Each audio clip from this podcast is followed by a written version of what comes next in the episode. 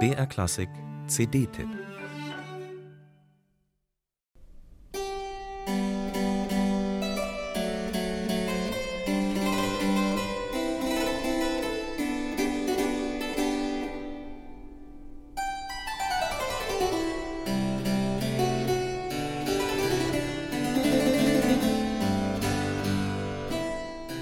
Ganz oben auf dem Parnass, einem Berg in Griechenland, sitzt Apoll, der Gott der Kunst und des Lichts. Hahn im Korb. Um ihn herum neun, nein, nicht Hennen natürlich, sondern die Musen, Hüterinnen der Künste und Wissenschaften, jede mit einem eigenen Ressort. Wer als Musiker oder Komponist auf Erden so erfolgreich sein will, dass auch er sich dieser erlesenen Runde anschließen darf und unsterblich wird, muss hart trainieren. Am besten in kleinen Schritten. Gradus ad Parnassum, also Weg auf den Parnass. So heißt ein musikalisches Lehrbuch aus dem 18. Jahrhundert. Eine Art barockes Navigationssystem zur Vollkommenheit.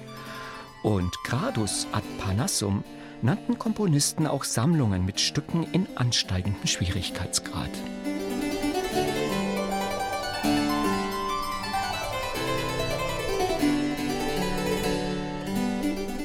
Der französische Cembalist Jean Rondeau, Zauselbart, Strubbelfrisur und Hoodie, überrascht immer wieder durch seine atemberaubende Virtuosität, lässt das Cembalo voluminös aufrauschen und eröffnet völlig neue Klangwelten.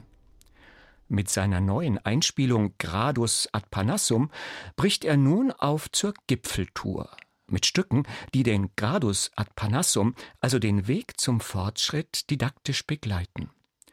Und wie Fans alter Musik es von Jean Rondeau gewohnt sind, wirkt sein steiler Aufstieg eher wie ein gemütlicher Spaziergang, leicht und entspannt, selbstverständlich ohne Steigeisen oder Klettersicherung.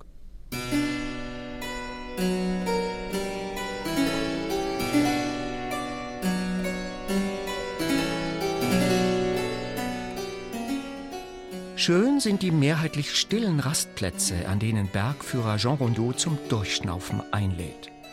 Neben kleinen Stücken von Palestrina oder des Barockkomponisten Johann Josef Fuchs Ausschnitte aus dem Gradus ad Parnassum des Beethoven-Zeitgenossen Muzio Clementi beispielsweise, dem Schreckgespenst vieler Klavierschüler. Und weil wir gerade bei Beethoven sind, er dachte sich ein Präludium aus, das den Spieler in dreieinhalb Minuten durch sämtliche Dur-Tonarten führt. Auch gut zum Üben.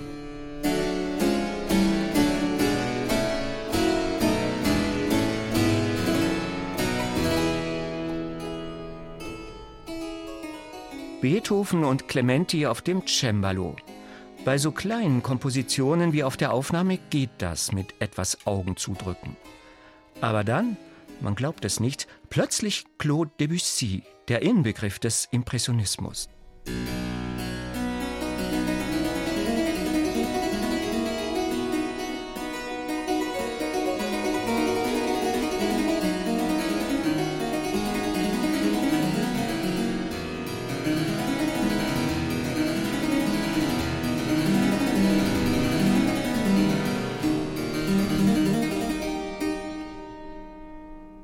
Zwar gibt es in Debussys kleinem Zyklus Children's Corner auch einen Gradus ad Parnassum, eine schillernde, glühende pianistische Farbstudie.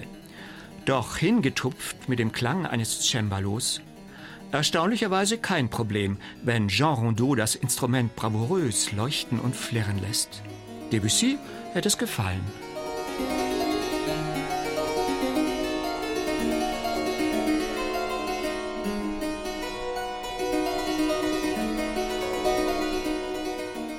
Nach diesem gewagten Sprung über eine Schlucht geht's vom Gipfel des Parnasse wieder zurück ins Tal.